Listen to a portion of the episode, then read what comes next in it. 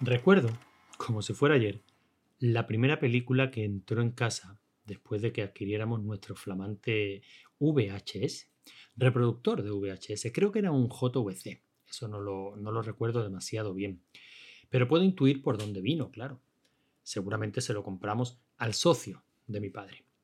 Realmente no eran socios. Eh, lo habían sido, lo fueron durante un tiempo antes de que mi padre, por motivos laborales, tuviera que ir un año y medio, aproximadamente dos años, a Argelia. Bueno, allí fuimos toda la familia, ¿no? Y estuvimos un par de, años viviendo allí. Viviendo allí. Eh, durante ese periodo de tiempo, pues la sociedad que mi padre había fundado con, con un par de socios creció, creció tanto eh, hasta el punto de que cuando mi padre volvió eh, y quiso recomprar su parte de la sociedad, esta había adquirido ya un valor enorme y, directamente pues no pudo ser. Mi padre siguió con su trabajo por cuenta ajena y los socios siguieron con sus negocios. Pero siempre a partir de ese momento, mm, para todos nosotros, para mis padres, para nosotros, que los escuchábamos nombrar así, pues fueron los socios. Pues bien, uno de los muchos negocios que los socios tenían era un videoclub. Un videoclub que a su vez era tienda de electrodomésticos. Allí eh, estoy seguro, no lo he confirmado, pero estoy seguro de que fue donde mi padre compró, entiendo que a un precio bastante más asequible, nuestro primer, nuestro primer vídeo. El primer día eh, que el vídeo entró en casa, todos lo mirábamos como, como esos monitos que en 2001, una odisea del espacio, se quedan embobados mirando el monolito, el monolito, que diría Carlos Pumares. Pues bien, había que alquilar una peli, había que hacerse socio del videoclub del barrio, el videoclub Arango. Es que, es que me acuerdo hasta del nombre, ¿no? Creo que lo mencionaba en el primer capítulo. Y allí que fue el padre de familia a alquilar un par de películas un par de pelis pues para estrenar el flamante nuevo cacharro. Magia, en serio, magia. Eso de poder ver en tu casa la película que te diera la gana, no la que echaran por televisión, no, no, la que a ti te diera la gana, la que podías elegir de un enorme catálogo. Eso a lo que hoy día pues apenas le echamos cuenta, ¿no? Lo tenemos tan asimilado, pero en aquel entonces aquello era el futuro. Pues bien, allá que se fue el padre de familia y allá que volvió con un par de pelis. Sí, un par. Porque hoy eh, vamos a hablar de un par de películas. Bueno, no, tampoco quiero castigar. Vamos a mencionar una peli que fue la que más se vio durante ese fin de semana y que fue Todo es posible en Granada del maravilloso Manolo Escobar. ¡Viva el vino y las mujeres y que calienta nuestro sol! ¡Viva el vino! Aquí hay que hacer una pequeña aclaración. Manolo Escobar, durante muchísimos años, en casa lo llamábamos el abuelo. Y esto era así porque al verdadero abuelo, al esposo de mi abuela, al padre de mi padre, eh, nosotros, mis hermanos y yo, no llegamos a conocerlo. Eh, había muerto antes de que, de que nosotros naciéramos. De hecho, ni siquiera mi madre había llegado a conocerlo, ¿no? Pero sin embargo, en casa de mi abuela siempre recuerdo una foto de un señor eh, al lado de su mesita de noche. Asumíamos eh, pues que ese señor era el difunto abuelo. No, ese señor era Manolo Escobar. Tanta era la pasión que mi abuela sentía por este cantante. Pues bien, una de esas películas fue Todo es posible en Granada, del grandioso Manolo Escobar, película que vimos toda la familia, que disfrutamos enormemente y que a fecha de hoy yo, si me la encuentro en alguno de estos canales que hay especializados en cine español, como Somos, pues oye, me la veo y tan a gusto. La otra película era Acorralado.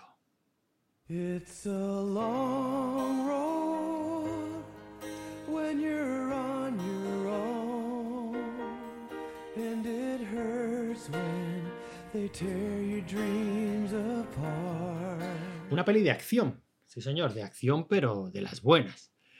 Eh, el tío del videoclub se la había recomendado a mi padre. Esta película está muy bien, es de muchos tiros y lo vais a pasar estupendamente.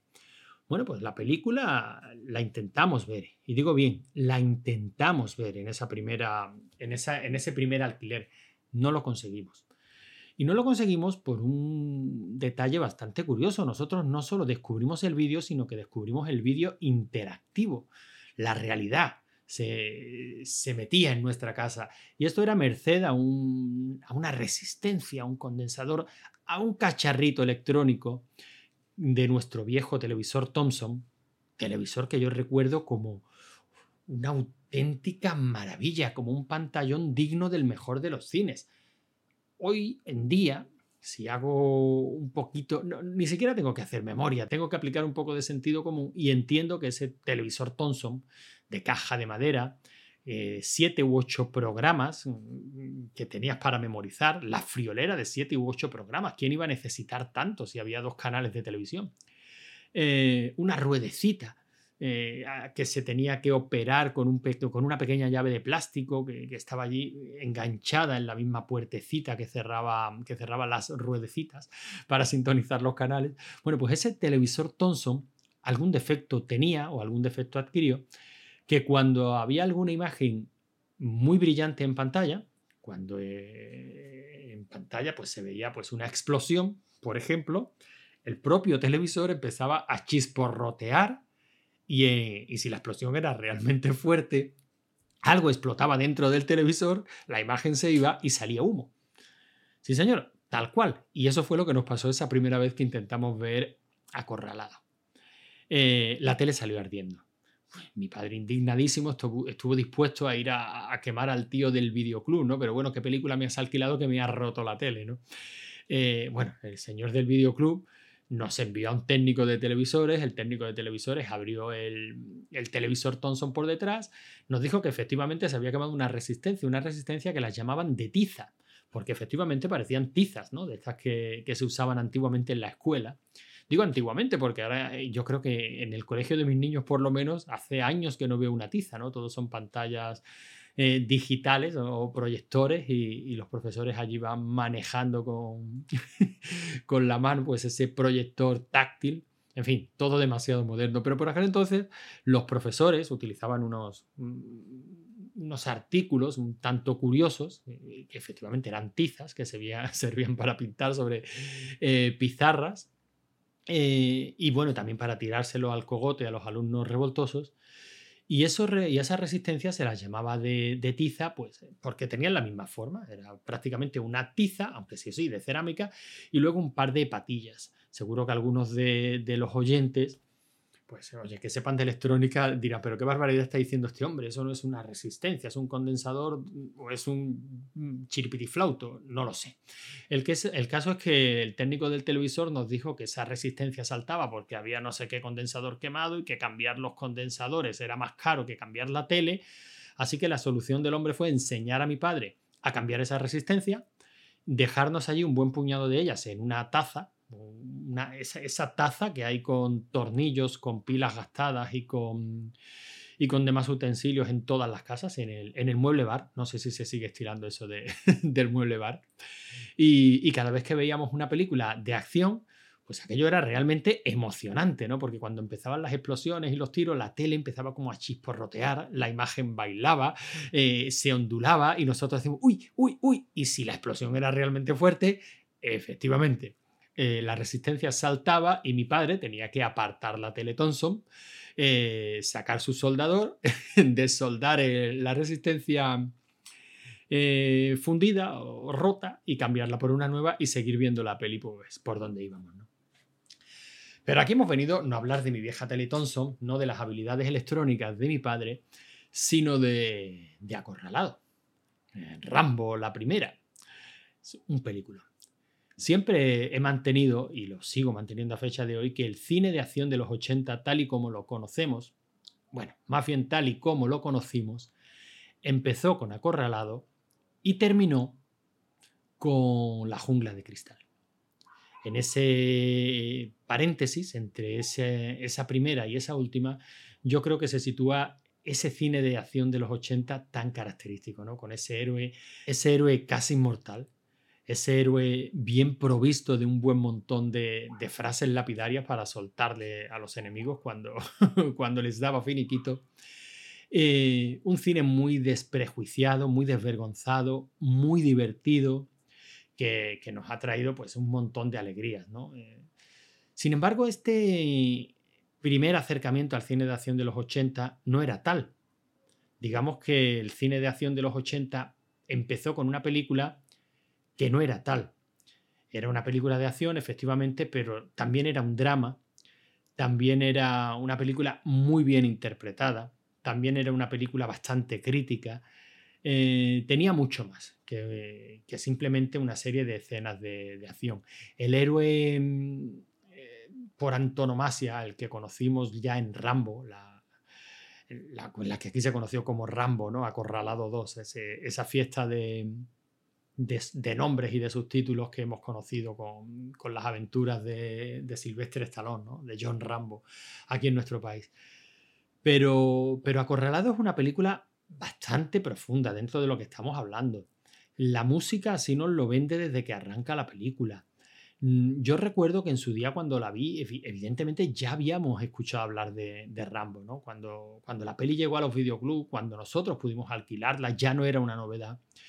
En el patio me habían hablado de, de Rambo, los chavales del colegio hablaban de Rambo. Quizás todavía Rambo no era el héroe de acción, todavía no se había estrenado la serie de dibujos animados, todavía no teníamos muñequitos de acción, todavía no se había estrenado su segunda parte, pero sí era un personaje conocido, porque la película tiene momentos que, de pura épica, que, te hacen al personaje mm, más grande de, lo que realmente es, ¿no? Porque no deja de ser un, en esta primera, en Acorralado, no deja de ser un soldado destruido por la guerra que lo único que quiere es descansar y no lo dejan. Así es como yo viví esa película en, su primer visionado, o así es como lo recordaba. Eh, para mí, Rambo es una película que me impactó. Y digo que el cine de acción empezó y terminó con una película que para mi gusto es similar, porque en Rambo, el personaje John Rambo al final de la peli se derrumba, llora recordando todo lo que ha pasado en Vietnam, Vale que ahora casi se haya convertido en algo paródico, ¿no? Hoy día quizás eso nos lo tomemos un poco a cachondeo por culpa de, esas imitaciones ¿no? que, vivimos aquí en España, por lo menos, ¿no? Eh, o el máquina total, no sé si era el máquina total, estos recopilatorios de música en los que, en, los que también estaba este imitador, eh, no me siento las piernas, no me siento las piernas. Coronel Truman, cucurrucu, Dios mío, que vieron los Charlies. Tengo miedo, tengo miedo. Esto es un infierno. Rambo total, Rambo total. En fin, que flaco favor le hizo a un personaje que realmente hace una muy buena interpretación al final de esa, de esa peli. Silvestre Stallone, mm, eso lo sé ahora, no lo sabía entonces, ¿no? Pero casi, casi jugaba en la liga de un Al Pacino, o sea, él quería ser el, actor dramático italoamericano, ¿no? Eh, al final tomó otros derroteros y, yo creo que todos salimos ganando porque evidentemente interpretativamente no, no creo que esté al nivel de Al Pacino, esto es una opinión personal, pero sin embargo en su carrera nos ha dado muchas, muchas alegrías. Eh, esa peli, eh, Acorralado, nos gustó muchísimo a toda la familia. La disfrutamos un montón. Luego la alquilé mil veces. Luego mm, era eh, la peli Refugio, ¿no? Esa que cuando no sabías qué alquilar en el videoclub, bueno, pues me vuelvo a ver Acorralado otra vez, que esta no, no defrauda nunca. Luego vimos su segunda parte y, empezó el baile, ¿no? ¿Qué, nos gusta más? ¿La primera la segunda? La segunda mola más. La segunda en aquellos tiempos molaba más porque era más aventurera, porque era ya cine de acción de los 80 puro y duro, porque ya teníamos al Rambo que podía vender figuritas de, figuritas de acción, con ese arco y esas flechas explosivas, con esos momentos de salida de debajo del lago. Pero eso sería la segunda. En esta primera lo que tenemos es a un soldado muy bien preparado, muy destruido y los momentos de épica de la película que los tiene no vienen de parte de Rambo, no vienen de parte de sus, de sus acciones. Lo vemos luchar y lo vemos, y vemos luchar muy bien, lo vemos correr por esa ciudad al final de la película, eh, enfrentándose a un pueblo entero como si estuviera todavía en plena guerra. Y desde luego esos son momentos emocionantes. Pero la épica del personaje se construye por los secundarios, ¿no? Ese momento en el que el coronel Truman llega y dice, no he venido a salvar a Rambo de ustedes, sino a ustedes de Rambo, joder, yo lo recuerdo de verdad que lo recuerdo, o creo recordarlo, no olvide, no, no podemos negar que al fin y al cabo los recuerdos son un constructo. cada vez que recordamos algo, nuestro cerebro lo está reinventando para nosotros, ¿no? Y va añadiendo ahí pues todas las vivencias desde ese momento, ¿no? Pero yo me recuerdo a mí mismo con el pelo de punta diciendo, pero joder, ¿quién es este Rambo, no? Algo parecido a, bueno, un recurso, que desde luego no sé si nació aquí, estoy casi seguro que, que no, pero un recurso que no hace mucho cuando veíamos John Wick, yo recordaba de Rambo. O sea, ese, ese momento de John Wick en el que tú no sabes a quién le ha robado el coche y no sabes el perro de quién has matado, a mí me, me llevaba directamente a Rambo, ¿no? A ese coronel Truman diciendo la frase. Que por cierto, eh, no veáis la película, si sois de mi generación, en versión original. De verdad, no la veáis. Es... En fin, no os lo cuento. Déjame que os ponga un pequeño corte. I don't think you understand. No he venido aquí para salvar a Rambo de ustedes, sino a ustedes de él. You don't seem to want to accept the fact that you're dealing with an expert in guerrilla warfare. Ese hombre es excepcional. Con armas de fuego, con el cuchillo, con sus propias manos. A man who's been trained to ignore pain, ignore weather, to live off the land. Comer cosas que harían vomitar a una cabra. En Vietnam la misión de mis hombres era eliminar a ciertos enemigos. To kill Period. Matar o morir. Y Rambo era el mejor. Joder, es que no hay color. es que no hay color. Es que la sonoridad, la fuerza, la, En fin, es que la versión española, la versión doblada, es que es muchísimo mejor que ese coronel Truman con esa voz nasal. En fin, lo siento, pero no. Yo me quedo con la versión doblada. Eso eso cuando yo vi Acorralado en su época, ¿no? Bueno, decía, es que tengo de tendencia a divagar, que para mí son dos películas muy similares, este Acorralado y este y La jungla de cristal, y lo son porque yo creo que nos presentan a un héroe similar. Un héroe que no quiere estar ahí, que se ve enfrentado a la situación y que es humano, que se derrumba. Lo mismo que le pasaría a Rambo a partir de, la segunda parte, en la tercera, incluso en la cuarta, eh, también le pasaría a, Bruce Willis, ¿no? En la jungla de cristal. En la primera es un héroe que todavía tiene cierta vulnerabilidad, ¿no? Ese momento Bruce Willis con los pies destrozados, llorando, pidiéndole a pidiéndole al poli, mira, si no vuelve a ver a mi mujer, dile que la quiero. Pues es muy similar ¿no? a ese final de Rambo. Por eso para mí estos son el punto de entrada y el punto de salida del cine de acción de los 80. Pero os prometí en el primer capítulo de Memoria Analógica que, iba a jugar a hablaros de mis recuerdos de, una peli y, y, qué pienso de ella hoy día. Claro, en este caso no estamos hablando de una peli que yo viera hace 35 años y que haya vuelto a ver ahora. yo no sé la cantidad de veces que, he podido ver acorralado. No la he visto yo, pero sí la he visto con mis niños, no hace mucho, ahora aproximadamente 3, 4 semanas. Y, y bueno, he de decir que toda mi, toda mi opinión sobre el recuerdo que yo tenía de Acorralado, sobre el recuerdo que yo tenía de cuando vi Acorralado de niño, se ha, se ha afianzado, ¿no? se, ha, se ha confirmado con, con la actitud de mis niños ante la película principalmente de, mi niña. O sea, nosotros vimos Acorralado en familia, a todos les pareció una peli muy divertida, una peli muy emocionante, todos seguían, habló de mi mujer, que quizás no la había visto tantas veces como yo, y mis niños, ¿no? Yo me la sabía de memoria. Pero todos seguían las andanzas de John Rambo con auténtico interés. ¿Qué le va a pasar? Joder, qué malos son los policías. Pero ¿por qué lo tratan así? Pero si él no ha hecho nada, si lo único que quería era descansar, ¿no?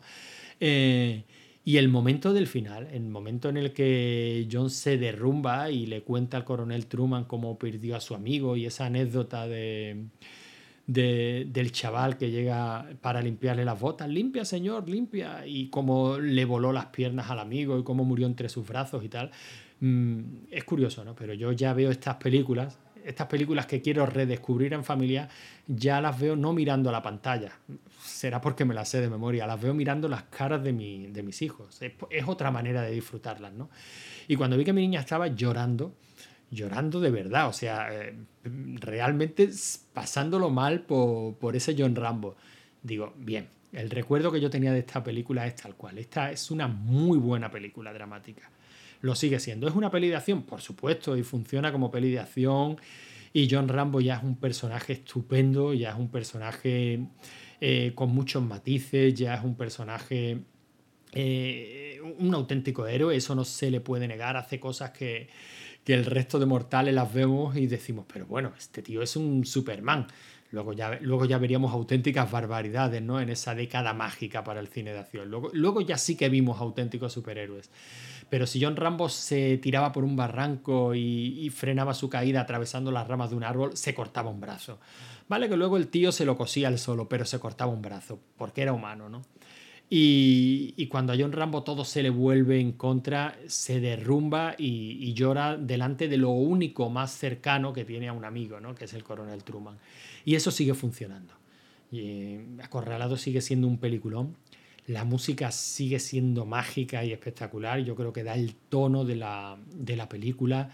El personaje sigue enamorando desde el primer momento. Los secundarios están enormes. Ese sheriff mmm, te cae mal, pero, pero no termina de caerte mal. A, a pesar de no de, desde luego no puedes darle la razón en ningún momento al personaje, pero entiendes que él cree que está haciendo su, que está haciendo su labor, que está cumpliendo con su deber. Eh, Acorralado es una de estas películas clásicas por derecho propio. Eh, yo creo que no caduca y que no caducará nunca a nivel de efectos, a nivel de producción. No se le pueden poner pegas, no, está todo perfecto todo empasta perfectamente, todo encaja perfectamente, eh, tiene el ritmo que tiene que tener, tiene las actuaciones que tiene que tener. En fin, para mí, una película mágica. Ya lo era hace 30 años y lo sigue siendo hoy, en día. Así que bueno, creo que no, no, os sorprenderá a ninguno si os recomiendo vivamente que si hace mucho tiempo que no la veis, que la volváis a ver y que la volváis a ver y que la volváis a ver una y mil veces porque sigue siendo una gran película.